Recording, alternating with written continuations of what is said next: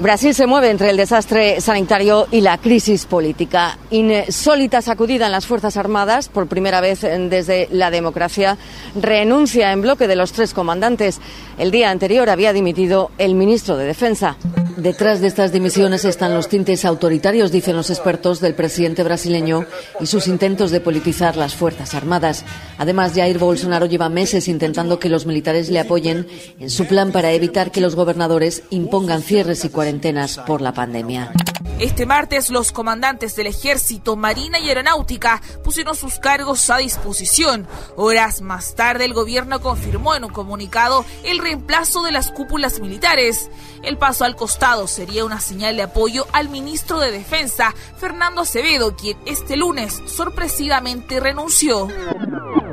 Agradezco al presidente de la República, a quien he dedicado total lealtad durante estos más de dos años. Durante ese periodo conservé a las Fuerzas Armadas como instituciones estatales. Aquella no fue la única salida que remeció este lunes el gobierno de Bolsonaro. Ante las presiones también aceptó la renuncia del canciller Ernesto Araujo, a quien el Congreso culpa de perjudicar la compra de vacunas contra el COVID-19 por altercados con China. Hoy la mentira se utiliza descaradamente para un proyecto materialista que tiene como objetivo esclavizar a Brasil y a los brasileños. Hay que recordar que Ernesto Araújo representaba el ala ideológica y conservadora del gobierno, es un negacionista que admira las teorías de terraplanismo, que niega el calentamiento global, que ha pasado el año de la pandemia atacando China eh, en lo cual no es muy inteligente pensando que el principio activo para producir las vacunas viene precisamente de China. Otra de sus obsesiones era el comunismo. Él llegó a llamar al coronavirus de comunavirus. Y en este momento ha sido el ministro más polémico y el centrado estaba muy cansado de que eh, fuese para ellos como un antidiplomático que intoxicaba el ambiente diplomático con sus tweets constantes. Además, al fin de semana se le sumó el agronegocio eh, que pidió también la cabeza de Araújo porque están muy preocupados con el tema de las exportaciones. El caso del ministro de Defensa Acevedo es diferente. Acevedo representa el ala más moderada del ejército. Él ha intentado mantener un poco la distancia del lado más extremista de Bolsonaro. Por ejemplo, cuando el año pasado el presidente participó de manifestaciones que pedían que se cerrase en la Corte Suprema. Él ha intentado alejarse un poquito y parece que por eso precisamente Bolsonaro ha pedido su cabeza porque quiere un uh, ejército La renuncia a la Fuerza Armada marca el quiebre definitivo de la relación del poder militar con Bolsonaro, que había sido clave en el primer tiempo de su gobierno y que se venía deteriorando por el manejo del coronavirus. Ambas renuncias impulsaron al presidente a mover a seis ministros, la mayor reorganización del tablero ministerial de Bolsonaro. Esos cambios tienen dos objetivos fundamentales, que es lo que parece hasta ahora, brindar una mejor relación entre el Ejecutivo y su base de apoyo legislativo para reducir la presión que ha sufrido Bolsonaro en diversos sectores de la sociedad y también de aliados en el Congreso Nacional.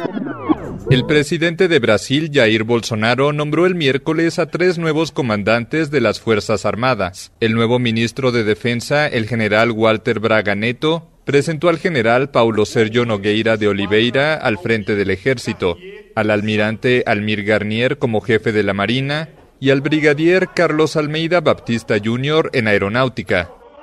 Las Fuerzas Armadas son factores... Las Fuerzas Armadas son factores de integración nacional y han contribuido diariamente con tareas como la operación COVID-19 con numerosas actividades.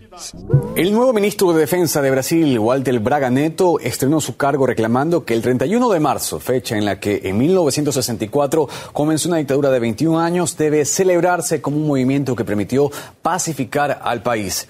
Es el tercer año consecutivo que esta cartera reivindica el golpe de Estado. La oposición convocó a los ciudadanos a salir a las calles para protestar contra los intentos del gobierno de conmemorar este acontecimiento. Aseguran que puede haber una posibilidad de una repetición de los hechos.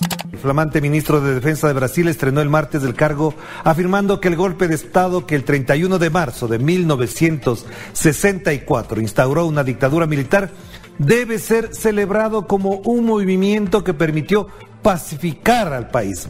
Walter Braga Neto alegó que hace 57 años, en plena Guerra Fría, había una amenaza real para la paz y la democracia. Para Braga Neto, el movimiento de 1964 forma parte de la trayectoria histórica de Brasil y así debe entenderse y celebrarse los acontecimientos de aquel 31 de marzo. Así lo dijo el señor. Isso demonstra a intenção oculta de Bolsonaro de que sonha com rehacer, revivir uma ditadura em Brasil. Incluso ele sempre ha declarado que ele gostaria de fazer uma de eliminación de los disidentes, de la izquierda, de los comunistas, de perseguir. Bolsonaro, un ex capitán del ejército admirador de la dictadura militar, colocó desde su llegada al poder a miembros de las Fuerzas Armadas en puestos clave del gabinete. El miércoles, simpatizantes del presidente conmemoraron el aniversario del golpe militar que el 31 de marzo de 1964 dio inicio a la dictadura que gobernó Brasil hasta 1985 ondeando grandes banderas de Brasil en la playa de Copacabana.